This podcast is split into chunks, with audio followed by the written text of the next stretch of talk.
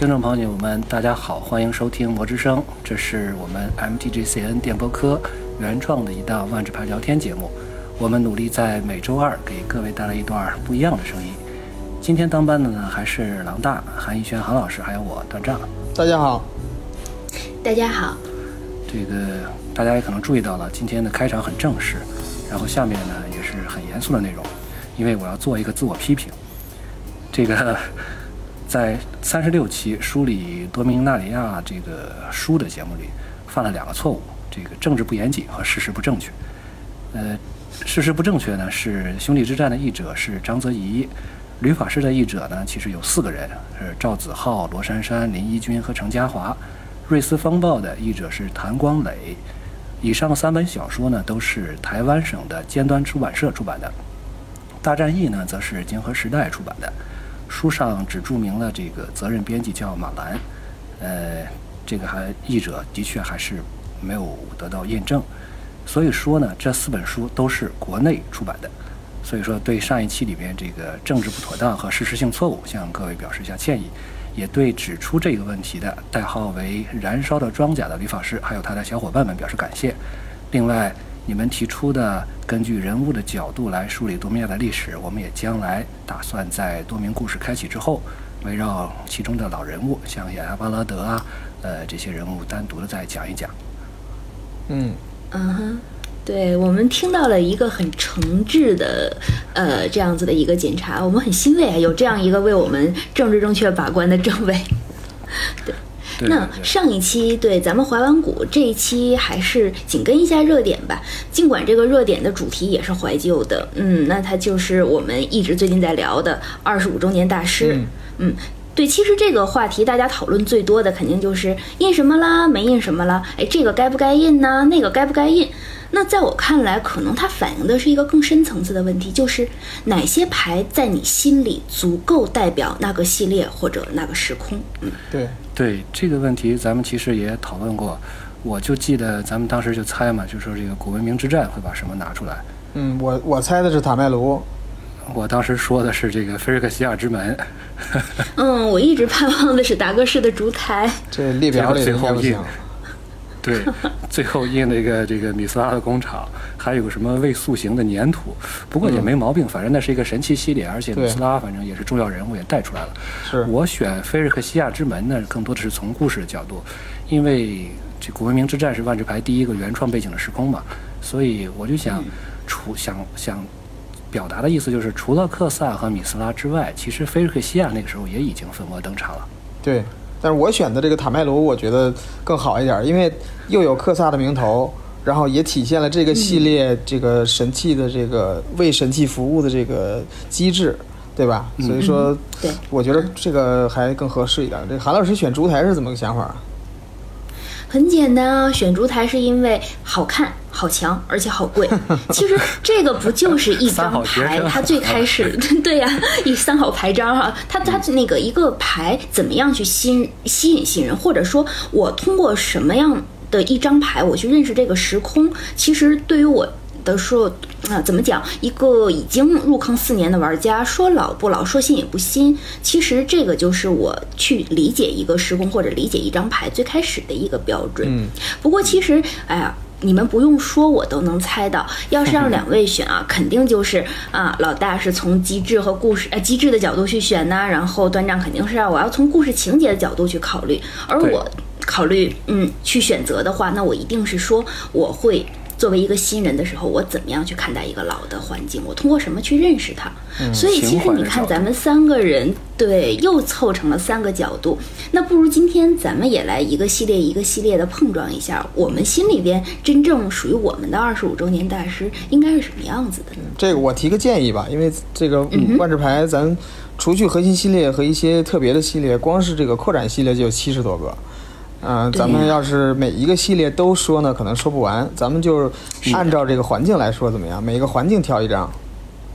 好啊，那还是按我们各自的角度。行，那咱们没有环境的，还是得一个一个捋，也没办法。行，然后还还一个就是，咱们尽量不要选这个列表，就是非重印列表里的牌，就是保留列表里牌，咱们别说，咱们尽量保持一个标准，就是说它真的可能会在一个大师系列里重印。是这样的。嗯，那就我我先开始吧。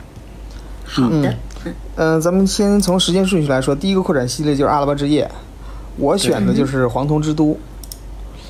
嗯，因为我觉得就是这个是万智牌第一个能产所有颜色的地，而且，呃，对，而且在这个风味上其实也是比较有这个地，就是阿拉伯的这种这个地域特色的，我觉得。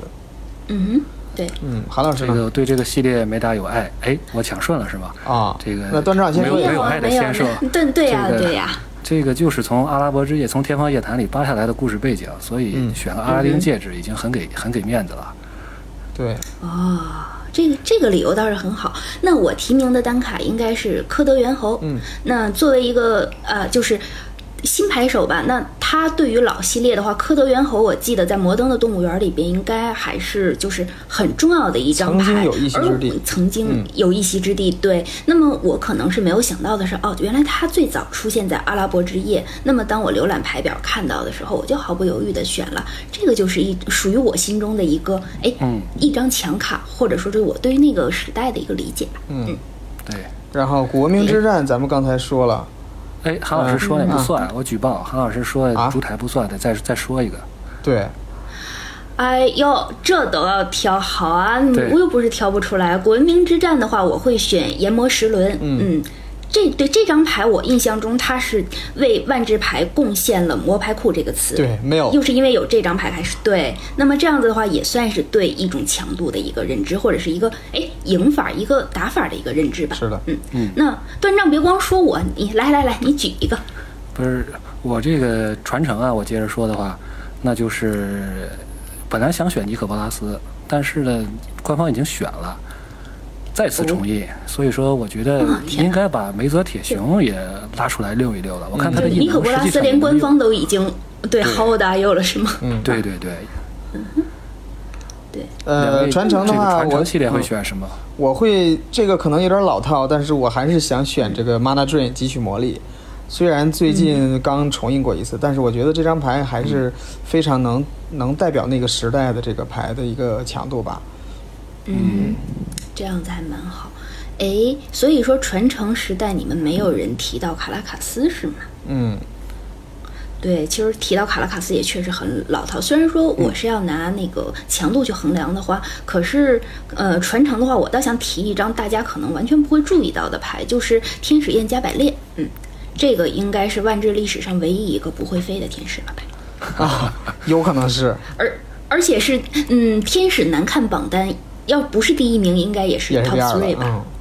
对，对，对，所以对，完全是一种纪念性意义的话，对，关于传承时代，我会提到加百列。嗯嗯，我们继续。嗯，黑暗的话，我提名深暗地精，因为黑暗是这个，咱们很久以前聊过这个系列，聊过一点儿。这个系列其实是想体现万智牌的所有颜色都有黑暗的一面嘛，所以它在很多牌的设计上都会有这方面的体现。那深暗地精其实就是绿色的牌。给自己造成伤害，然后带带来这个利益的一个代表，所以我想挑这张牌。你确认不是因为这个狼大确认不是因为深暗地精的那那双水汪汪的大眼睛 这就迷惑了吧？你以为老大是你吗？对，我选的话选那个叫一个叫一张叫做 Ragman，或者是翻译成破布人的这张牌，因为他在这个黑暗的故事里面是。呃，非常是可可以说是一个很神秘的传奇主线的一个人，所以说，呃，既然不能打广告了，所以我就说到这儿吧。嗯，呃，那好吧，关于黑暗的话，我再来一张比较实用的牌，就是托马墓穴。嗯，其实它跟科德猿猴类似，这张牌应该是我在入坑的时候，它应该还。在环境，那么我完全没有想到，它也是一张非常老的牌。这个是针对于坟场一张非常有效果的一张神器。曾经的这个坟场仇恨的代表，坟场仇恨的代表，对对。那么向上追溯，原来发现托马墓穴的源头是在黑暗黑暗这个环境。那么，哎，果然是够黑呀，没有办法。但是根据我的追溯呢，这个托马墓穴我也没有追溯出托马是谁来，可能还需要进一步的考证。好，又有作业了。对。接下来是堕落王朝。嗯，堕落王朝其实我对那个那段历史也不是特别了解，呃，就可能就是托拉克的赞美诗吧，还有点就勉强算上，算是一个一个一个我个人的选择吧。嗯，然后我选的话就是艾凯逊制枪手，呃，这张牌设计其实是在在当时是史无前例的，就是它在这一个是特殊的指示物，嗯，二二是这个就是白色能对生物造成直接伤害，也是一个比较比较怎么说比较特别的一件事吧。我觉得这张牌的设计还是比较有代表性的。嗯，我觉得这就是在《堕落王朝》的这个提名里边，断章应该是抢了我想说的吧？就对啊，托拉克的赞美诗，它应该明显是一张实用性很强的单卡，这也是我最早就是早期会听到的，很多人跟我安利过这张啊，说很棒。那你要是这样选的话，我就只能很生硬的挑一张叫做卓耶卡的遗迹。嗯，其实其实我觉得这张牌应该自己没有什么特别出彩的，但是我。想到另外一张叫做卓耶卡石板记的牌，是不是有这样一张？对，时间漩涡的。时间漩涡那张牌很强。那么，同样就为了卓耶卡，我在这儿就把这个提名上了。谁让断章抢我的花了？好吧。嗯哼。接下来是家园这个万智牌最烂系列。呃，这个系列我觉得了一下叫家乡哦，这个关于家乡的。好吧。嗯嗯，这个万智牌最烂系列的话，我选的一张叫行商卷轴。这个呃，就是导师，呃，应该说是导师类的牌，我觉得这个是比较有代表性，而且是比较早的一张牌吧。所以我我觉得就是说，这个这张牌可能会在这个系列比较突出一些。嗯，反导师必强牌，这个对，基本基本是这样。那么段章呢，会想选？康老师先说。啊，那我会想选一张也是功用性比较强的，是 记忆丧失。嗯，这张牌放在当时应该算是一个比较标准化的康，对，反击目标咒语，把它先回牌库顶，蓝色的两个反击以及回牌库顶，同时在一张牌中体现。嗯，其实放在那个时代，手里边握着两张记忆丧失，连卡对手两回合节奏的话，其实那个时代基本胜负就已分了。嗯，因为我被那种老的套牌吊打过，确实是知道这张牌还是有它的位置所在的。嗯嗯。这个正因为家乡是一个最烂的系列，所以必须要用行商卷轴才能卖得出去。这个大家不想回忆都得记忆丧失。其实我本来想这个系列选故事的话，选末日之鸣钟，但是这张牌它拿到现在是毫无意义的，因为它是万智牌仅有的三张，一个就是针对一个系列的牌，消灭整个系列的一个牌，所以拿到现在里面是没有什么意义的。所以我就选了一张地就是新格式城堡，因为新格式城堡呢，在这个在这个故事里面还是呃有比较重要的意义，而且呢，家园和其家乡这个世界和其他世界，甚至和多米纳里亚世界相连的一些这个时空通道，也是在那个呃在那个城堡下面。所以，呃，根据没有编完的家乡的故事来看呢，这个城堡可能能关系到家乡里面这些人民是否能够这个得救的一个关键。但是这已经是淹没在历史的尘埃里面，所以说我觉得新格式城堡还是，我还是想选这张牌的。选得好，嗯，谢谢。这张其实还是真的是蛮有感觉的。嗯，这个早期早期的系列呢，差不多就到这儿了。接下来就是一个环境一个环境来说了。呃，对，终于终于不用那么赶时间了。对，接下来的这个按照时间顺序，其实应该是冰雪时代，但是因为呃这个咒霜的存在，所以我们把冰雪时代稍微往后放一放说。对，被咱们先说，对，咱们先说这个海市蜃楼吧。海市蜃楼三个系列，海市蜃楼憧憬晴空号，我选的是虚空短杖，是晴空号的虚空短杖。我觉得对这个，其实在现在来看也是非常强的一张牌，它这个。呃，代表的是这个一个也算是一个一种仇恨牌吧，就是这个封锁封锁神器这个异能的一个仇恨。然后，而且它这个背景文字我觉得特别有意思，就是它对对对对对，就是它什么都不能做，不，它的这个功能就是什么都不做。啊，这这这种感觉很悬啊。对，所以说这个这个牌给我的印象挺深刻的。这个 do nothing 和 do nothing 是吧？对对，嗯。嗯，这个系列我就是完全属于没有玩过。但是追溯这个系列的时候，三个环境挑一张牌，我很惊讶的发现，自然秩序这张牌最早居然出现在那个海市蜃楼这个大环境里。对，这个应该应该不用说了，前一阵儿是应该还印过吧？嗯，在 EMA 在永恒大师里边印过。对我刚才也说，就反导师必是强牌。尤其是这一种能够直接放置进场的导师，你看到他的时候，这对这这种牌现在几乎都不会再有了。现在普通的导师几乎都很少，所以我的话就是作为一个晚辈仰望前面的系列，那我会提到自然秩序这张。嗯嗯，端章呢？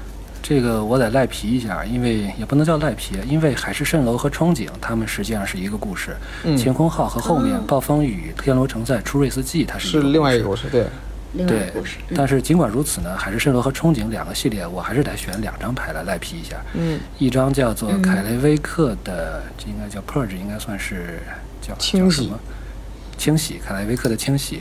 另外一张牌是泰菲利的 Realm，泰就是泰菲利的国度吧。嗯就是实际上嗯在这个海市蜃楼的这个故事里面，主要是反派就是凯莱威克，然后正派呢嗯就是泰菲利。所以说，我觉得选这两张牌呢，而且从功能上，呃，应该来讲还是能用得上的。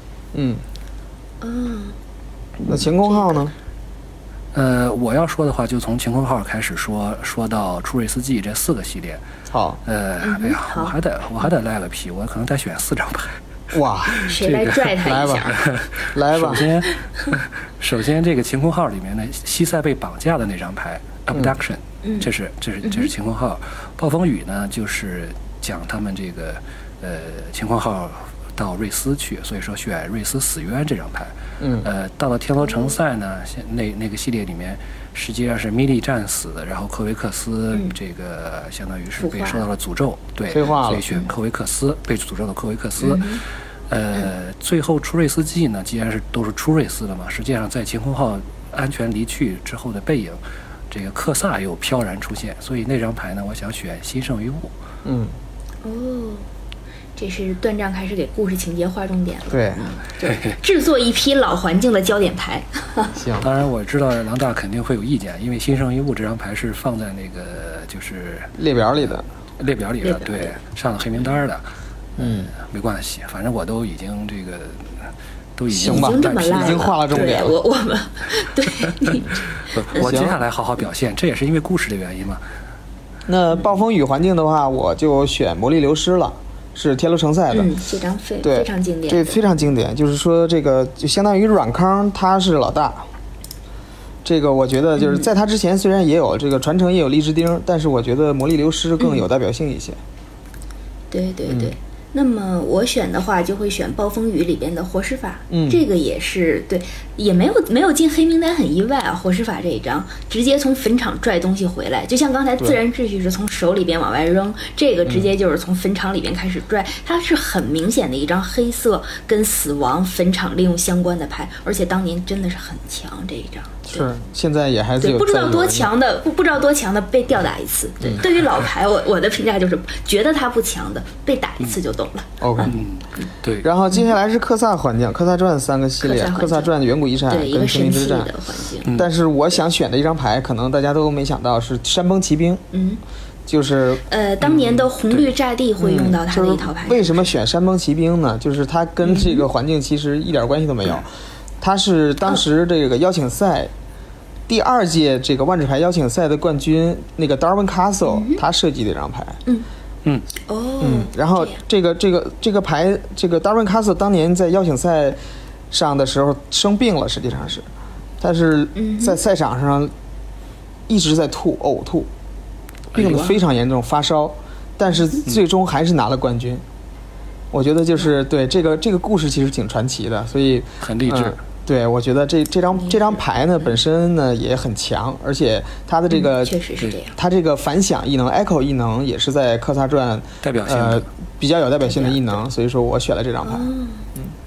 嗯哼，那么我其实这个是本来想选一套组件儿的，就是那我最后挑一张一张神器，就是索兰发电机。嗯，故事上的话，对，这是对远古索兰帝国的一个追溯。嗯那其实现实之中的话，就当年是那一套非常经典的 John Finkel 的打造。嗯电压钥匙、索兰发电机和灰黑巨岩，当时用这套牌跟我跟我打的那一个牌手在，在我眼前眼花缭乱般的 呃重置产费、重置产废，对操作，最后打造出了一艘菲尔克夏龙战舰，然后我就那样活生生的就看着它，就这种眼花缭乱的操作，让我觉得呃，对于我这种下地出生物的这一种呃低等菜鸟来说，好像是看到了另外一个游戏，对。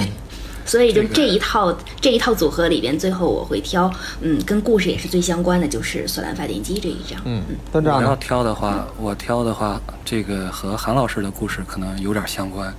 叫这张牌叫绝不宽待。我感觉韩老师这个怎么是在这期里面是各种每张牌都是各种被吊打，背后都是各种被吊打的故事。所以因为我很菜嘛。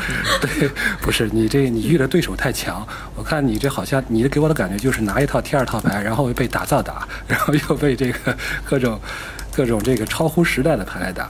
这个说回到绝不宽待，对。所以这个绝不宽待呢，实际上它体现的就是菲瑞克西亚进攻塔拉里亚大学院那张牌。实际上，而且这张牌还在宝藏牌里面好像又重新印了，印了一些这个那个那个那个有生者。所以我想选这张牌应该还是比较代表那个时代的，因为科萨他最杰出的成就之一吧，就是这大学院嘛。嗯。哦。大学院既然不让大学院既然这个不让选，那咱选个这个，应该也算是做一个做一个纪念吧。嗯嗯好，对。然后接下来是马凯环境，马凯迪亚宿敌跟预言。呃，我的选择是纠结缆线。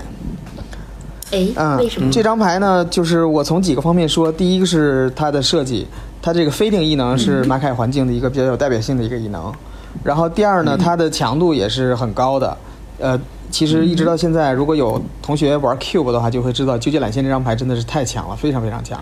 是这样。然后最后一点呢，可能大家没有注意过，就是这张牌的中文译名是我觉得万智牌最经典的中文译名。它纠结缆线四个字都是绞丝旁，是一样的偏旁部首。居然是。第二个就是它的它的音调，纠结缆线是一二三四声。哎呦。哇，嗯，所以。天哪天哪，要要为那个翻译组打 call 啊，好棒！所以说这个是我这个马凯环境最喜欢的一张牌。对，狼大变身狼老师，嗯。嗯。嗯，韩老师佩服佩服。嗯，我一定是读了个假的中文系，看着居然没有看出来。对啊，对，韩老师，整个马凯环境其实我也没有玩。那我挑一张就是跟故事可能比较相关的，就是天威大魔将。嗯嗯，这个应该是这个天威大魔将应该属于一个职位吧？就对，呃，断章是不是这样这样理解？实际上这张牌我的理解应该是传奇，但是不知道为什么没有印成传奇。它实际上他画的就是科维克斯嘛，科维克斯对对。对，所以所以其实这张牌在故事里边还是蛮棒的，而且我刚刚才发现，居然他是一个吸血鬼。对，我看这个名字的时候，总觉得他应该是个恶魔。嗯，想到了我有朋友最近在收吸血鬼的闪大套，很庆幸啊，就是应该是很遗憾，天威大魔将应该是没有闪吧？嗯，呃，应该是没有，有应该没有闪呢，好遗憾啊，少了一张牌。对，那断杖在这个系列会选我这个系列实际上。也只能选天威大魔将了。嗯，这个的确不是特别好选。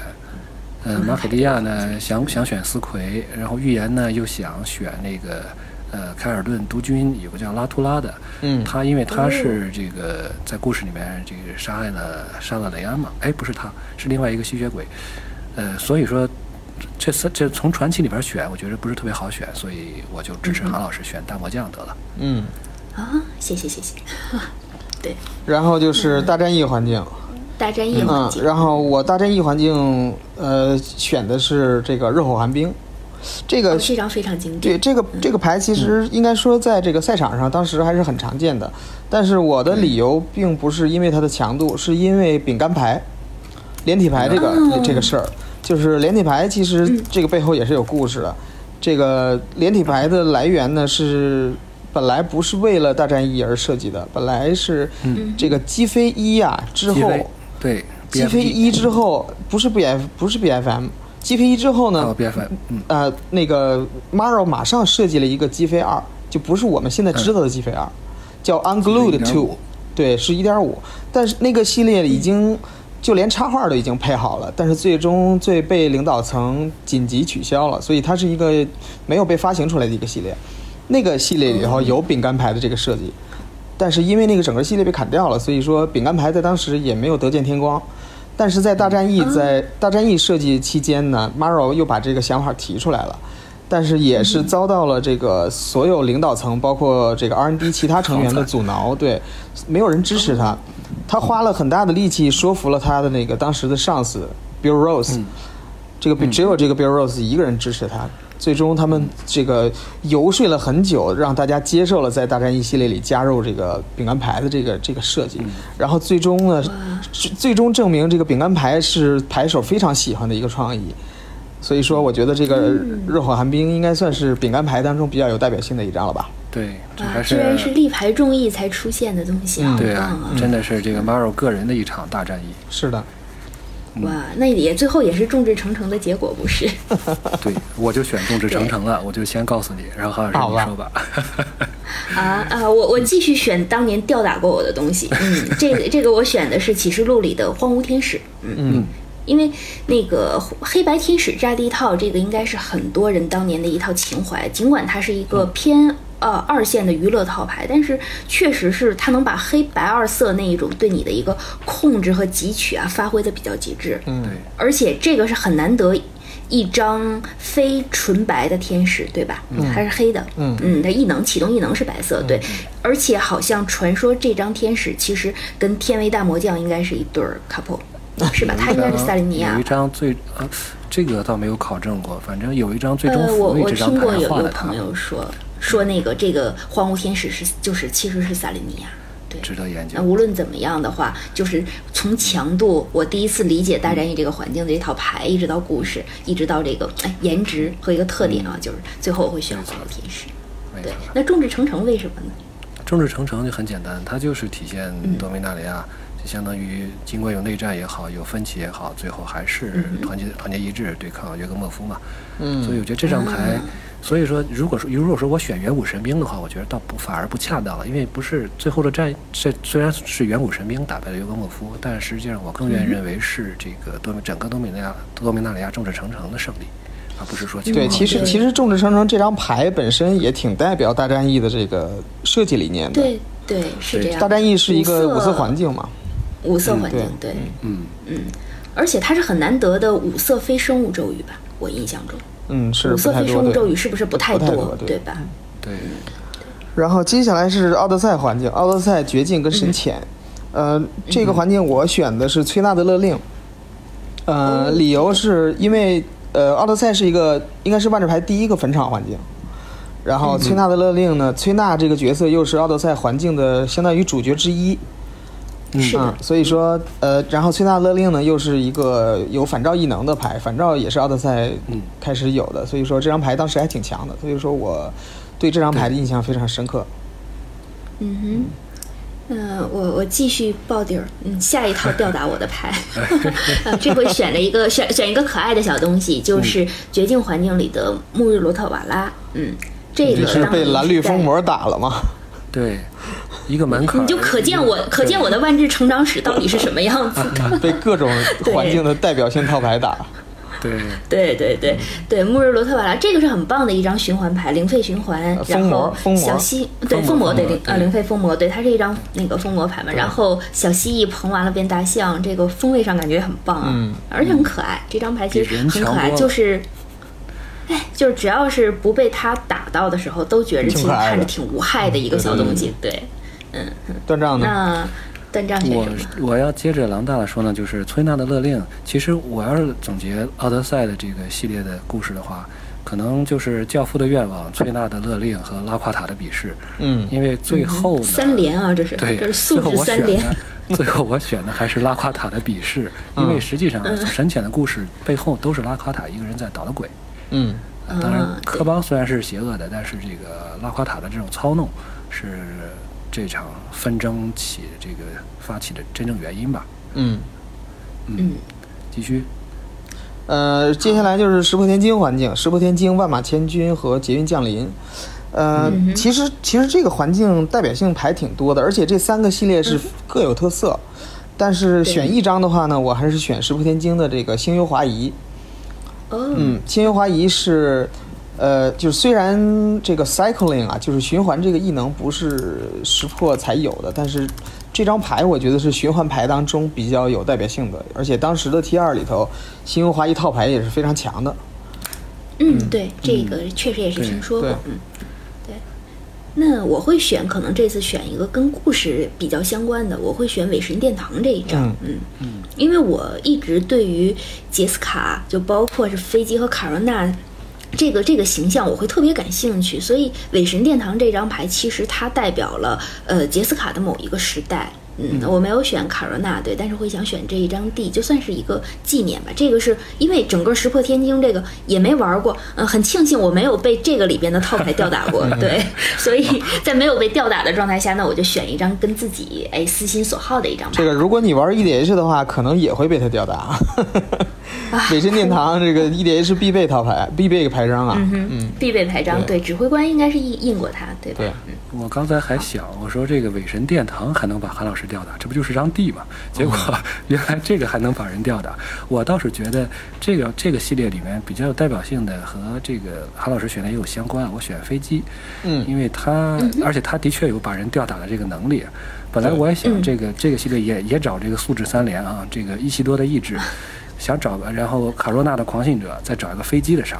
后来找到了，发现这个才反应过来，飞机一个人够了。对，整个万马系列全是生物，你找不着啥。对，所以说这个只能只好选飞机了。这个飞机其实飞机的设计其实也值得一聊，因为飞机当时在设计过程中，呃，Maro 其实想把他的异能写成消灭目标排手。排手，对对对对。哦，但是在这个规则上是不允许的嘛？就是它其实是一个，就是呃，这个 Maro 很久很久以前设计的一张牌叫，其实是叫就就叫大蜥蜴。嗯，哦，对，就是飞机，对，飞机的前身其实叫大蜥蜴。对，哭，一点美感都没有。意思就是什么呢？就是以前的那个万智牌的这个大蜥蜴异能，就是呃，造成战斗伤害就就把生物消灭嘛，其实就是死处嘛。然后他做这个大蜥蜴呢，就是打着牌手，牌手就死了。嗯，对。后来在这个识破里头，又又把这个他把这个东西设计成了一个传奇，刚好在故事上也比较契合。对，嗯，对。飞机的梦魇生物，我记得也就是一个类似于蜥蜴的东西。嗯嗯。OK，呃，下一个环境是密罗蒂，这个近代的传奇般的对传奇般的环境。近代赛的开端，密罗蒂。密罗蒂玄铁五次曙光，然后我选的是颅骨护甲五次曙光的颅骨护甲，又是一套吊打韩老师的牌啊！这个颅骨护甲其实我拒绝承认，颅骨护甲其实呃比较好的代表了密罗蒂整个时空的一个侵略性吧，我觉得就是，而且而且这个它其实是它的那个启动式异能是可以相当于是可以让你在瞬间时机去佩戴一个。武具的，所以我觉得这个设计也是，呃，就是比较有意思的一个设计吧。而且而且舞剧就是密罗蒂开创的嘛，而且自从密罗蒂之后，对吧？自从密罗蒂之后，这个舞剧就变成长青了，所以我选了这个一个五具。啊。哦，这还真真的是很有代表性，嗯。对对对。我不说吊打了，行吗？这个可以，我我对于那个密洛蒂整个这个环境的认知是应该是从摩登开始的，就是摩登共鸣套。对。对，我会选那选一张地，就是呃属于共鸣万能调色地的朔光荒野。嗯。嗯。嗯，这张也是也是共鸣必备组件，而且这次没有被吊打。这个是我第一次玩摩登的时候操控的就是一套。你你吊打别人来着？没有没有，是碰到了一套沁染，两个人各自摆各自的，很没意思。两两套打墙套，自己互相玩儿啊，就是对。但是我对朔光荒野这种感觉，就是说，哎，仿佛有它的时候，再有另外一张神器，不慌，就觉得自己什么都可以出得来。所以，就对于这种明明是单一的镜面，却可以映出五色光芒的这一种神器感觉，其实朔光荒野带给我是非常强的。所以我很喜欢这张牌的设计。嗯，端账呢？呃，这个系列我就选个五色晨曦得了，因为在最后的故事到最后就是绿色的太阳升起，对这个密罗蒂，呃，算是达到了一个平衡，但实际上呢，也算是一个悲剧的开始吧。这个法术力平衡之后呢，这个朔游就开始进一步的演化，去根据五个五个太阳的这个接受五个太阳的这种这种法术力的滋养。然后逐渐发展成了这个新菲尔克西亚，然后五个派别，所以这张牌我觉得有一定的这个承上启下的一个意义。虽然是个晨曦，实际上也是密罗蒂的末日。嗯，哎，真的是这样，对。的开始。对呀。好，后面我们就到神河了吧？嗯，神河，神河群英录、叛将谱跟刃侠传，我的选择是梅泽的十手。这个对这张牌其实对就是一个强到不合理的一个牌，我觉得就是在设计上他们当时可能想的有点少，因为 因为毕竟这个对吧五具才是相当于是在第二次出现嘛，就上一个米罗蒂才出现，对，所以说他们在主要是这个 R N D 啊，他这个备忘夹估计被人给偷了，被人给禁了，嗯，所以没没琢磨过来这个事儿。嗯，然后这个梅泽失手，一个是强度，咱就不用说了，他这个设计其实也是非常激进的。然后他在故事里头，我抢点儿这个断账的话，这个梅泽是整个神河的一个大主角嘛。对，他应该说是一个黑色的一个黑色正面正面的英雄的代表。然后他的这个主要的异能就是他用这个石手，然后蘸着自己的血来来画符，来施咒语。所以我觉得这个这个牌在故事上。呃，在这个整个这三本小说里也经常能见到。嗯，是这样，是这样。对，对，因为整个神河我也是没有玩过的，那我就选我对神河认识的开始，就是一张地叫水明院。嗯。就是听说很强，然后听说很贵啊，长得很漂亮 啊。最重要的是，其实它那个能能重置传奇的这个感觉，其实是哎，让人觉得仔细啊。就后来仔细琢磨一下，还是确实很厉害吧。就对于水面院，可能对我自己来说，就更把它当成一个知识之地。我觉得这个求知的风格跟自己也很搭，所以整个环境我就挑这张吧。嗯嗯嗯。那翻账呢？这个神和环境传奇真是千千万，然后呢，各种神明也是千千万。但我最后选的这张牌呢，就是终极神潜，因为它是当时那个时代里面，就这三个系列里面，唯一一张正面体现这个山河的主神大口绳的这个形象。对，当然只是个大头贴啊，但的确这，而且这也体现了，就是说，呃，大口就是永田城主，永永永田城主金田，他把这个大口绳的这个相当于身一部分窃取，然后大口绳，这相当于招致了这种神窃。当然，我也非常高兴啊，咱们。不会在这期里谈的这个这个指挥官里面又把这个大口绳真真身印出来了，但是我倒是觉得这个还是不印出来，我们对有保留点神秘感还是更好一些。嗯嗯嗯，长相不如祖神兽，差评。对。OK，呃，然后接下来就是拉尼卡老拉尼卡环境了，拉尼卡工会城、石会盟跟纷争。我选的是，我特别特别好奇狼大要选什么。哎呀，我选的是这个系列很熟。是啊，我选的是毁灭城区，纷争的毁灭城区。嗯，毁灭城区最开始是在拉尼卡印的，对，后面重印过，咱就不提了。重印过。对，呃，它其实代表了拉尼卡的一个 现象，就是这个人死了之后，鬼魂走不了，跟这个跟这个拉尼卡的居民在一块儿生活。嗯，所以说在故事上其实它还是有点儿有点儿特殊意义的。然后在设计上呢，我觉得就是它其实是一个怎么说呢，是一个呃荒原的一个算是弱化版吧。所以我觉得呃，在在在这个在这个呃摩登也经常能看见它，所以我觉得这个牌的这个设计还是有点意思的。而且它你看，它可以自己扎自己。给自己找地调色，这个其实这张牌就是，所以应该说它的这个设计给人的想象空间还是挺大的。是这样，嗯。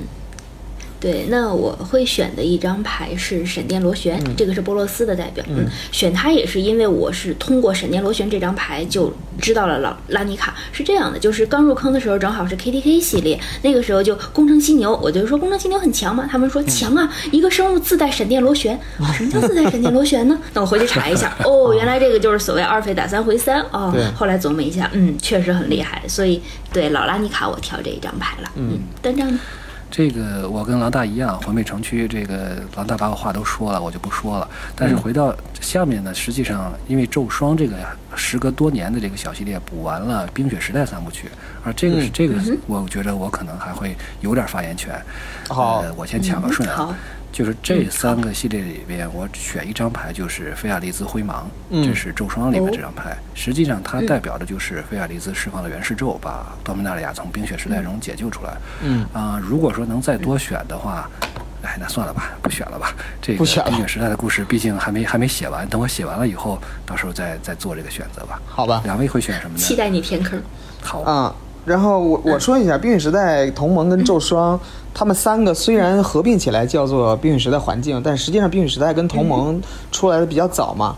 呃，咒霜是是很久以后才补回来的一个所谓一个失落的环境。对，所以我准备选两张牌，就是冰雪时代冰雪时代跟同盟，我会选一张死命全能。好强好强！对这个牌其实也是设计上的一个 bug，就或者说是当时的一个设计理念上的一个一个缺陷吧。就是 Maro 当时认为可以通过这种，呃，怎么说呢？就是说，呃，觉得把一个什么东西这个 弱化一下好像行，但是使命全能就是完全忽视了这个呃单卡优势的这个这个重要性。他觉得可能可能一张一血换一张牌好像是是一个削弱，实际上它不是一个削弱。所以说当时这个。呃，这个 Combo Winter 嘛，对吧？所谓这个这个组合技之冬，也是因为死命全能引发的。所以说这张牌子当时还是非常有代表性的。嗯。然后说到咒霜的话呢，我就想选一个抵消。嗯，抵消。嗯，这张牌的设计也是前无古人后无来者的。那其实它这个配合着这个当时的这个陀螺，也是产生出了这么一套牌。也是这个统治了抵消陀螺套，对啊，统治了很长一段时间的这个一点五跟这个这个当时的这个扩充环境的，所以我觉得是这样。这这张牌也是咒双比较有代表性的一张牌。哎，真是和死命全能这样想想看，还真是有点有点联系啊。嗯，有点像啊。对，嗯，这是我第一次听到那个就是断账就下意识的说某张牌好强，那看来死命全能是真强。对，能被你说强的牌一定是真强的。啊，那那 我也学那个，我也我也学老大选两张。那冰雪时代和同盟，你们刚才都弄了那么多花样繁多的强牌，我就选一张真正意义上的白板，就是博都为雄，嗯，二费二二的一张白板，也就是后世我们经常管二费二二白板文叫做灰棕熊。灰棕熊，对，那么不知道为什么在这里边它就单单独有一个名字叫做博都为熊，那我就会想选一个这样，它代表一个万智的一个设计基础，在我看来，嗯，这是一个标杆，嗯，那要是咒霜环境的话，那我就提名一个大名鼎鼎的黑暗深渊吧，对，这一张牌是我认识一点五的态势啊，就是呃地能有多强？啊，不知道看看黑暗深渊，嗯，地能打死人？啊，不知道看看黑暗深渊就好了，摩登被禁了。就知道。对，然后我对，就因为他被摩登被被禁嘛，所以我通过他才开始看到，哦，原来另外有一个赛制叫新传，嗯，这是我认识新传的开始，对，所以我从此进入了新传的黑暗深渊，哎呀，还是很有代表性意义的。不，真正的黑暗深渊是因为收不起 买不起，买不起新传，嗯。接下来就是时间漩涡环境，时间漩涡和这个时空混沌还有预知将来，其实这个这三个系列的。可说的牌太多了，我就挑一张吧，就是破灭，时空混沌的破灭。这张牌其实意义很多。第一个就是它是这个时间漩涡主题的一个代表，就是呃呃，一个是过去，就是它它这个时间漩涡整个环境讲的就是过去、现在和将来嘛。那是第一个系列讲的是过去，那第二个系列讲的是一个呃，就是 alternative reality，就是一个可能的一个现在。然后还有一个将来，那破灭代表的就是就是一个可能的现在。那破灭背后的一张牌就是神之愤怒，也是可以说是万智牌最有代表性的一个清场咒语了。所以我会选破灭这张牌。嗯，那。这个里边的话，我会选的是预知将来的一张牌，叫灵火。嗯嗯，因为我原来翻译过一篇文章，里边提到灵火其实是最早的虚色概念。对。那么在对，但只是当时没有虚色这个 keyword，所以后来在那个 BFZ 的时候，就虚虚色出来的时候，发现哦，原来我们真的就是把过去那个预知将来可能设计的东西真的应用出来了，就是能看到一个哎应用的变化很棒。嗯。而且灵火我选它还有一个哎自己的原因，就是它的背景文字中会提。提到乌金，对，乌金应该是我们现在已知的，呃，非奥扎奇且非神器生物的唯一一个无色的有生命的体。对它到底意味着什么？我觉得这会这儿会有伏笔，所以我会选这张牌。嗯嗯嗯。哎，其实我觉着咱们三个角度很有意思啊。这个狼大选呢，实际上更多的是时空混沌的一个代表，就是一个平行宇宙、平行的平行宇宙里边一种另一种可能，对吧？串色的这种表达。韩老师说的灵火呢，实际上它是这是的确后来是一张将来的将来印的一张牌，对吧？而且他提到了未来的一个主角吴京，当时我们谁也不知道吴京是要干啥的。对。而我要提的这张牌呢。实际上，它代表的就是更多是时间漩涡里边的这个这个体现，就是石缝之雷。嗯，它呃，当时那个异异能是叫延缓吧，对吧？你像这个延缓，呃，这我觉得它一方面石缝之呃延缓也是这个时间漩涡一个代表性的异能异能对嘛。对另外就是说，嗯呃，故事的主角大家其实也都很了解，所以他们解决的问题就是石缝的问题。所以说，我觉得这咱们三个从三个角度来讲，我还是真把我觉得这个系列代表的是最完善、最全的。嗯，嗯，还真的是这样。嗯，然后下面就是洛温，洛温跟这个暗影荒原两个背靠背的环境，那么咱们分开说吧。嗯对洛温跟晨光，我选的是尖火怪。嗯哼，啊、对这张牌，就是在当时来讲，算是这个一线套牌的呃组件之一。就是这张牌本身可能没有那么的强，但是我觉得它比较代表洛温的这个时空，因为呃，这个呼魂是洛温引进来的异能，嗯对。对对，而且这个洛温的这些妖怪，这些所谓的这些，对吧，也是比较能代表这个、这个洛温洛温的一派生物的这样一个一个东西元素嘛，对吧？嗯，对，其实是这样。嗯，那我就选一个非生物咒语吧，也是一个比较知名的，就是地下指命。嗯，就是来指命。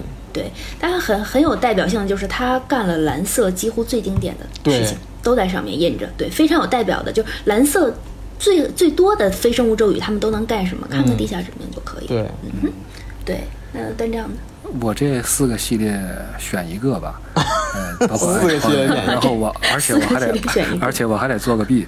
我觉得这我就选伟大极光吧。我知道不是这四个系列里边印的，但是我觉得只有这张牌能够概括这四个系列。好，你们继续聊，我先走了，我去喝口水。那我就接着说暗影。暗影荒原的话，嗯我选的是火龙卷。呃，还是从设计来说吧，因为暗影跟暮光两个系列走的是跟洛温完全不同的路线。洛温是部族路线，嗯对，然后暗影是多那个呃 hybrid mana，就是混色。嗯哼。那么火龙卷呢，也是对，也是一张比较经典的一个混色牌。嗯，而且就是强度也还不错。嗯，是的，这张听过。那我选一张比较搞笑的牌吧，就是在这两个系列里边的目光中的玄生天顶。嗯，哦呃选他就是第一次看到了哦，原来万智牌的赢法还有不是把你打死啊，以及就是真的很想问问有没有人用玄生天顶，就在任何赛事中用玄生天顶赢过？如果有的话，欢迎私信留言。那我很好奇这种各种各样的一些就是非打死人的取胜方法，所以我把这张牌列出来了。嗯，好吧。嗯，哎，你我回来了。啊这个我正好接阿拉若啊。阿拉若其实，我想对我印象比较深的，就是一个是阿拉若那个时代，呃，小说线变成两部分了，一部分是叫环境小说，嗯啊，阿拉若相当于是阿拉若是三个系列只有一本小说了，没有嗯不再是每个系列一本小说了。对，这个再一个就是同时出了朋友克小说，那那个我们就不不管了。嗯但是阿拉若当时这样，他这个小说是丹麦的是，呃，好像是不随这个对，不随肥包单独卖卖的，对。所以说我很很久以后也才知道阿拉若故事到底讲的是什么，而且写了梗概。就是，但是当时在网上流传的一个人说是这个阿拉若之子，说是这阿拉作这个拘留之后啊，最后一个新的神明狞笑着从这个窝心中诞生，他就是阿拉若之子，我印象非常深刻。然后我就。就看的那个小说里面根本就没有提到这一段，所以我为什么选这张牌呢？就是纪念一个以讹传讹的时代。好棒啊！好吧，呃，阿拉若断片、巨流跟阿拉若新生这个三个环、呃系列吧，这个环境我选残酷通牒。嗯，啊，这个选这个的理由，我觉得它很好的代表了阿拉若整个这一系列，就整个这个环境想表达的东西。第一，这个环境是个三色环境，嗯然后残酷通牒也是这个格力吉这个断片的一张代表性的牌。然后是这样的对，第二就是呢，整个阿拉若的故事背后也是尼可波拉斯在作怪，他企图利用这个是这个断片交汇这个巨流的能量来恢复自己的力量。那么这个残酷通牒其实讲的就是这个尼可波拉斯的这些力量。嗯啊，然后在当时这个残酷通牒这张牌也是 T 二的这个无色控制的这个终结手段，所以在当时也是比较流行的一张牌，所以我会选这张牌。嗯哼，那我还是选一张很普通的牌，但是我觉得它其实价值还蛮多的，就是巨龙食粮、嗯。这张也是不断不断被重印的，对。对，因为在在万智的世界里面，红色就是红色代表生物鬼怪，他们就是那种前赴后拥去送死的那种，但是勇往直前开路。对，巨龙食粮它也是呃摩登鬼怪套里边必不可少的一个对放小衍生物的一张牌，嗯。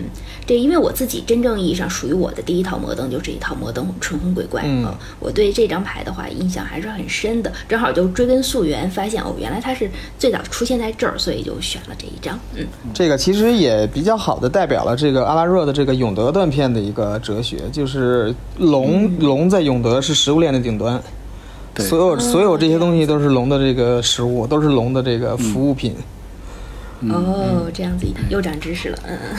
然后接下来是赞迪卡环境，赞迪卡时空行转跟奥扎奇再起，呃，这其实是一大一小再加一大，这个，但是我还是选一张吧，就是奥扎奇再起的寻宝，呃，选这张牌其实没有什么太特别的含义，但是我觉得就是因为赞迪卡想表现的是一个探险的一个时空，我觉得寻宝这张牌在可能在意境上会比较适合，就是它实际上就是给人一种这个在一个富含宝藏的一个时空去这个寻找宝藏、寻找宝藏的这样一个感觉。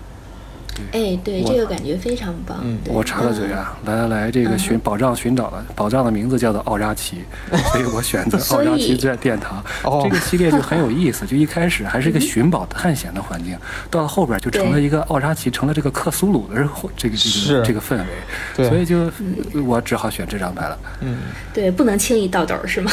对，对，那说说回赞迪卡，那肯定是要选 D 的。那我选一个还是非常有名的 D，、天界柱狼。嗯，嗯蓝白蓝白控会踢死人的一一张那终结手段之一嘛，就是我认识摩登里边的强地应该是从天界柱狼开始的。这现在是不是在那卡环境最贵的牌了？最近柱狼没少涨价呀。不好说啊、但但是对他的他的威名一直是，虽然说没有被吊打过吧，我但是我我每次想起来都很心惊胆战，就是被一张会飞的地就那样莫名其妙的踢死了，对，这种感觉想起来都心惊胆战。这这张地变身叫萨拉天使，四次警戒飞行。对对，嗯哼。然后那我们下一个时空，嗯下一个是这个对密洛地双痕，密洛地双痕痕围攻密洛地跟新菲尔克西亚。呃，我的我想选的就是绿杨当空。嗯，嗯，这张这张牌这张很有名，对，在设计上，其实，在近些年，应该说从近代开始，威士是在设计导师方面都是很小心的，但是唯独在这个密洛地窗痕这个环境设计了两张最不该设计的牌，一个是绿羊当空，一个是诞生夹。嗯，啊，绿羊当空呢，就是这个应该说是非常有代表性的一张牌吧，就是呃无差别的这个导导导导生物，就是非常这个，而且直接导进场，强度可以说是非常爆表的，所以说我会选这张牌。呃，这当时还是挺常用的，结果后来在摩登被禁了。断杖呢？呃，我这边会选重获自由的卡恩。当然，你这个绿阳当空让我也有点感觉啊，就是说这个绿阳当空，然后格丽莎醒来，然后就发现，然后就变成了这个，就成了菲尔克西亚的走狗，就是过去拯救密罗地的英雄，如今变成了这个新菲尔克西亚的走狗，嗯、也是一个很遗憾的。让让人很感叹的一个事儿，但是对最后还是是最后呢，对，还是对卡恩重获自由，然后要发发誓要对这个新菲尔西亚报仇，而我们现在呢，一直这个拭目以待，看看卡恩到底会怎样对他进行复仇。啊，那就是关于呃密洛蒂创痕的这一个我要提名的牌，就是吉塔下的刺探。嗯，虽然是一张铁，但是就用两点血可以做的事儿是看对手的牌，然后自己还能抓一张，这这个非常赚，而且这个是就让我发现哦，原来费用不仅仅是嗯。那个自己的地能所能产的法术力，就是血是一种费用，自己的生命是一种资源。其实这个在菲瑞克西亚整个这个环境中，其实体现的还是蛮明显的吧。嗯，这个最终也这个被证实，菲瑞克西亚法术力其实也是一个设计上的很危险的。铤而走险。的一个东西，对，就嗯是这张牌最终也被也在摩登被禁了。是的呀，对嗯，对，嗯，OK，接下来就是伊尼碎环境，这个环境，呃，我选的是这个敦庆天使，艾维信丛林的敦庆天使。嗯，非常有名的一张牌。对，就是应该说，奇迹应该说是伊尼翠比较有代表性的异能之一。就是在我看来，伊尼翠两大代表，一个是翻面儿，二就是奇迹。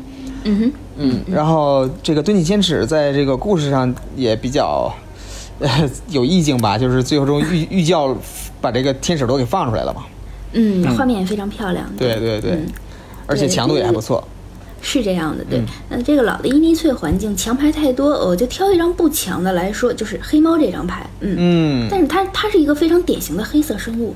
对嗯，哎对，然后从画面感一直到它意境，一直到它的异能，这个反而说是我眼中结合的非常好的一张牌吧，就也非常符合伊尼翠那种哥特风。嗯，是的，我我补一个，这个黑猫经常被 Maro 用来举例子，就是叫这个透镜式设计的一个代表，哦，这样就是对不同层次的牌手看到这张牌，呃，这个想到的用法是不一样的。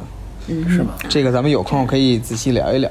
好，这是一个好话题。嗯，那端正呢？嗯其实从伊尼翠开始，大家对故事都比较了解了。我觉得选玉教呢，应该也算是众望所归吧。嗯，嗯嗯，对。嗯、那咱们接着往下说，好的，就是又回到了拉尼卡，再访拉尼卡、嗯冰凌古城跟巨龙迷城。我选的是最高裁决。啊，这张嗯太烦了。最高裁决应该说是呃，这个拉尼卡的一个呃，算是算是威士忌的一个裁自我的一个裁决吧。就是从这儿往后，他们对，从这儿往后，他们再也不设计四费清场，而且再也不设计这种随随便便设计不能被反击的牌了。对，不能被反击，这个太太烦了。对，这个嗯是算是，呃，这个在跑拉尼卡的一个，而且在这个意境上，它也是挺能代表这个这个俄佐俄佐利工会的这个非常俄佐这种。这种 对非常俄佐，所以说我选这张牌。嗯哼，那我就选一个，还是当时也非常流行的一套牌中的一张，就是林鼠群啊。嗯，对，活在那个时代，不被林鼠群吊打一次，就实在是觉得啊，T 二人生不完整。嗯，异形地就不光是林鼠群 T2 的啊打法，对对，是不光是这个 T 太二啊，这限制赛林鼠群也是五星牌呀。是这样的，对，这个应该是属于我认识一张就单纯意义上的听听说强牌，它算得上前几张之一，在我刚入坑的时候。对，那时候正好在法拉尼卡刚刚走嘛，但是听闻的老老前辈们聊到的强牌，必然会有这一张。是的，是的。对，那段长？这个我好久没赖皮了，我继续赖个皮。哦皮痒。这个我就是要选现世石会盟。杰斯你这三个系列，你不把现世石会盟选出来，嗯，这这总不能让我去选那个石会盟杯吧，对不对？我相信大好吧家理解我的。好吧谢谢好吧，再见。对。OK，然后接下来是塞勒斯，塞勒斯天神创生跟尼兹之旅。呃，我想选的一个牌也是一张铁，叫安福灵的暗谷。哎，这张很好玩啊！这张牌，我觉得塞勒斯说他是代表，没有人敢说第二张，因为这个塞勒斯的大黑套牌，无论是限制赛轮抽大黑还是 T 二的大黑，都是塞勒斯的这个应该说所有玩过这个环境的人的一个噩梦。那么嗯暗谷也是其中的代表之一，是后期的一个终结手段呀。对对对，而且这张牌设计的那个感觉也非常好。嗯，而且它的这个限力也是塞勒斯的代表机制。是这样的。对，嗯那么我要对我我要提的也是一张帖，就是引路羊蹄人。嗯，那个时代凡是会沾绿的套牌想要提速的话，这一张牌其实也是必不可少的之一。虽然说那个时代提速手段其实很多，嗯，因为引路羊蹄人也是我就是。第一次了解一张牌，它放在 T 二的组件中和它在轮抓中的位置完全可能不一样。引路应该属于轮抓末位牌，但是作为一个占绿的，有或者说主绿的 T 二，那么引路羊蹄人你要你会作为一个首选，这个是引引领我对于万智的一个思路的开阔性的一张牌吧。嗯，我会选这张。嗯，断账呢？嗯哎呀，我觉得我后边这个都没有什么必要，大家都很了解，就没有必要说太多。弑神嗯，体会，嗯，嗯嗯，划重点。对。对。艾子培把谢纳克斯给杀了。对对这个达奇可汗呢，这个而且那张画实在是画的也是，呃我觉得很有这种这种塞洛斯的这种希腊神话的这种感觉。是。呃，我把后边几个我也说了，我后后边这个达契的我也先说了吧。好，命，途交错是吧？这啊两龙、二龙戏珠啊这个啊，对吧？二龙戏二龙戏珠。二龙戏珠可还行？嗯对，达契的话，嗯，达契的话，我选工程犀牛。啊，选它这是定义环境的一张牌了，几乎可，以。就是因为达契也是一个三色环境，但是对它是对角的三色。呃，对工程犀牛是阿布赞的一个代表生物，它在这个环境，一个是代表了三色，二是它强度确实也非常强。对，没被它吊打过也不足以说人生。嗯，对，那我选的是另外一个三色生物，这个也是我自己第一套真正意义上 T 二的一个主力打手，就是族群暴君谢迪西。嗯，对，也是第一次碰到自己的本命色组，就总之，哎，一切都很跟自己很投缘，所以那么这一张牌应该是当之无愧的。嗯，OK，这张牌标志着韩老师从此可以吊打别人。没有没有，依然被犀牛打得落花流水，不要提了。接下来就是再战赞迪卡，这个这个环境标志着这个三个系列的这个环境的结束，变成了两个系列。两个系列一大一小，嗯，嗯，再战赞迪卡跟守护者誓约，我选的是守护者誓约的歪曲利豪。哦，嗯。这张虚色吗？这张是一张。呃，不是虚色，它是那个就是呃那个方块嘛，就是啊，方块铜钱儿铜钱儿费嗯，对。对，呃，它其实是我觉得就是在设计上它是一个 bug 来的，因为哦，他三个异能一点关系没有。是吗？然后，但是呢，它因为它没颜色嘛，对，但是呢，它又非常完美的体现了这个奥扎奇这个部族能干的事儿，所以我觉得就是在设计上，一个是它代表了这个铜钱儿法术力，嗯然后然后又能代表这个环境的核心就是奥扎奇，所以我觉得还挺有代表性的。而且这张牌嗯强度也是非常可以的，在这个一点五也是主力背牌。是这样的，嗯啊嗯，那个。呃，我就对这个环境真的是挺无语的。我觉得那是我我从头到尾玩过的一个环境，但是我挑不出来，所以最后我选了一个设计上很有意思的一张地，就是荒野，我们所谓的铜钱费。对，这是第一次出现了基本地牌啊，它是一张基本地，但它没有基本地类别。嗯，这个嗯这个很好玩儿，对，对所以我觉得这个这个可以对可以标志一下。那端丈呢？嗯，这个本来想选一组守护者誓约，后来觉得不能老赖皮，对吧？这个我就干脆选一个海护残疾。我我们已经习惯你这样了。对，我现在已经改邪归正了。这个海护残疾一方面也纪念着赞尼卡被奥扎奇摧毁，对吧？海护曾经是它最最大的城市，而且海护呢，实际上也是守护者。这个 Gate Watch，这个 Gate 就是纪念海护，所以说这个牌还是有一两个，有从这两重意义上来讲，我觉得应该可以代表这段时间的这个故事吧。嗯，对嗯，对，接下来是伊尼翠暗影，我们又再次回到伊尼翠。呃，伊尼翠暗影跟异月传奇，嗯我的选择是异月传奇的最终救星莉莲娜。呃，啊因为咱们好像对咱们这么长时间好像还没有人选过彭洛克，我就选一张吧。没有，嗯，没有，然后刻意绕开了他。是，嗯、这个莉莲娜在这个伊尼翠的暗影的故事里头还是比较核心的。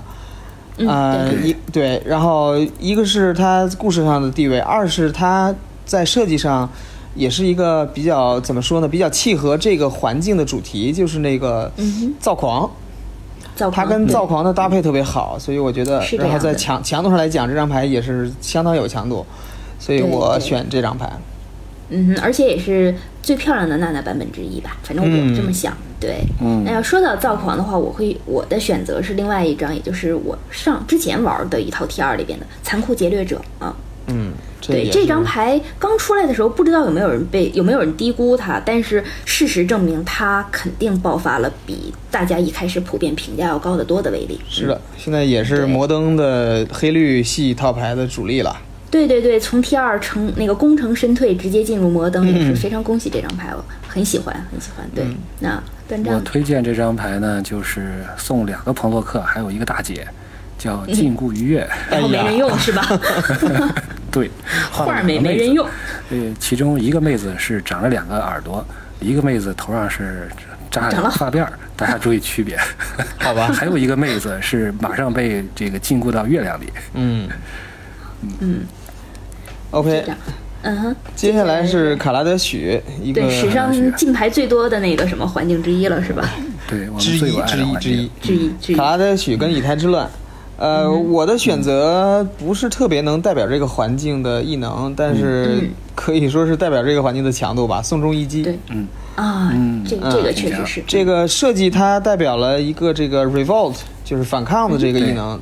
对。啊，然后呃，但是咱们只能说这个环境这张牌真是太强了，真的是太强了，太有代表性了。对，很久没有看到这么棒的那个低费杀了，确实可以说是它改变了两个赛制啊，摩登跟一点五都是因为这张牌彻底被改变了。对，然后它还只是一张银，对不对？嗯，对对，对卖的还挺贵。是，对，那我就选一张神器吧，我会选自行弩炮，嗯，也是搭着我刚才那个残酷劫掠者那一套黑绿造黄，对，后期变成了黑绿加豆儿。这这一张牌其实它即便现在的话，在 T 二环境里边黑绿被打压了之后，它依然可以撑起一套牌。这个是能够作作为卡拉德许神器强度之一的牌张吧，我就拿出来说这个，嗯，是的，嗯对，那端正呢？我这儿就选黑暗浴室吧，因为从后面开始，其实我这把后边这几个系列都可以说了。嗯黑暗浴室、幻灭时刻、主脑得逞，这三个都是说的这个老龙龙大爷，哦，对？吧？这个，嗯 对我都觉得，因为特别是从从这个时候开始都有故事焦点排了以后，我的这个工作更加方便简单了我就看啊看故事焦点，然后选一张，基本上选一张最后的 OK。好吧，嗯哼，好吧，好吧，好，两位继那续吧那啊。咱们就接着往下说阿芒凯。啊对，，阿芒凯，呃，阿芒凯跟幻灭时刻，我就选幻灭时刻了，这跟段上选的是一样的。这个、我的出发点是，我觉得这张牌的设计非常巧，它就是跟故事的结合非常巧妙。其实这个也是威士忌在威士忌的这个设计团队所做的，就是从开呃这个达契开始所做的这种改变之后。呃，应该说是最有代表性的一个设计，就是它跟这个故事的契合度简直是太高了。嗯哼，嗯。好，嗯，那我选一张那个风化侵蚀吧。选这一张其实还真不是因为这个环境，而是因为上一个是个神器环境，而这个环境就是说紧接着的阿芒凯，他居然能有一张牌，恰好是在恰好的曲线费用之内，能够对神器造成一定的杀伤力。我倒觉得这个承接不错，嗯，就是说在阿芒凯里边挑不出来什么的情况下，我会愿意选风化侵蚀这一张。它其实是一张很棒的、很实用的牌吧，嗯，两个异能对针对性也很强，对很棒，嗯，好的，对。那么咱们最近的一个环境就是伊夏兰，伊夏兰，嗯，对，伊夏兰跟决胜伊夏兰，我的选择是逼上跳板。哎，啊，这是伊夏兰最早的预览牌。这我觉得就是伊夏兰，因为这个环境我玩的比较少，但是这个环境给我的呃感觉就是两个大特色，第一个就是恐龙，第二个就是海盗。嗯，啊，那恐龙咱就不说了。呃，我觉得海盗是这个环境的主，这个比较突出的一个主题，因为这个环境还有一个副主题就是寻宝嘛。对，那么跟跟海盗的关系也比较大嘛，所以我觉得这个逼上跳板是特别能代表这个海盗风味的一张牌。嗯，所以而且而且这个设计真的是。真是非常这个风味十足，这个对吧？就除了人鱼，人鱼跳到水里没事儿，其他的跳下去都不行了。所以我我我觉得这张牌挺有代表性的。是。那说到海盗的话呢，我也选一张海盗，就是杭州掠盗，嗯。这这张牌的优势性还是比较大的，就相当于进场对，还要拽对手一张牌，催眠其实我邪鬼，对对对，但其实伊夏兰整个就是，尤其是捋完了前面的环境之后，我愈发觉得伊夏兰和前面的东西是两个游戏。我觉得我一定是玩了一套假的万智牌，实在也挑不出来了。对，那么航征掠盗它作为海盗，就是整个设计感啊，还是哎比较比较有意思的吧。就是这张也是一张可用的牌，那么放不仅可用啊，进了摩登的人类套啊。是啊是啊，对，又是一张银吧，这个对对对对，对，这还是不错。最近几个环境为摩登贡献了不少很贵的银，这也不知道是好事儿还是不好的事儿。嗯哼，对。哎，那盘点到现在，我们这个盘点这一对，期把这应该所有的扩展系列咱都说完了。都说完了，对嗯对对这个断账有没有什么总结陈词啊？啊，总结陈词谈不上。实际上，我想我们刚才列的这些，都是我们我们三个人自己回顾万智牌二十五周年这么一些自己的想法吧。